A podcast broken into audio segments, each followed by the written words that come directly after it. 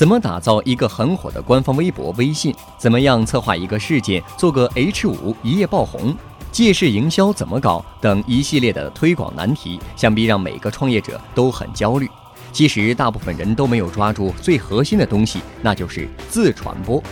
当今的社会，放眼望去，人人都在玩手机，而其中绝大部分时间在看微信、朋友圈、微博等自传平台上那些网友转发、好友分享的信息。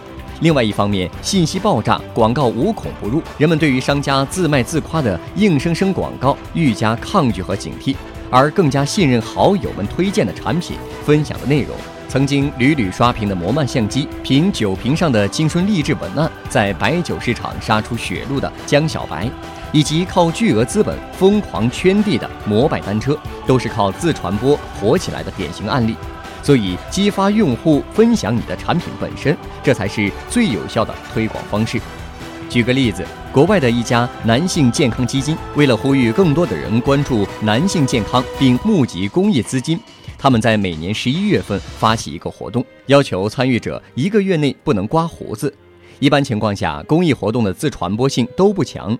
你做善事捐了款，最多给你个证书或纪念品，而你也不可能随身携带这些捐款的证物，逢人就拿出来说。而国外的这个公益基金会却找到了妙招，留胡子。既让人感到新奇、很酷，愿意去尝试，更是实现了活动可视化，极大的引发亲朋好友的关注。假设你的朋友参与了这个活动，某天你见到他满脸大胡子，你肯定会询问留胡子的缘由。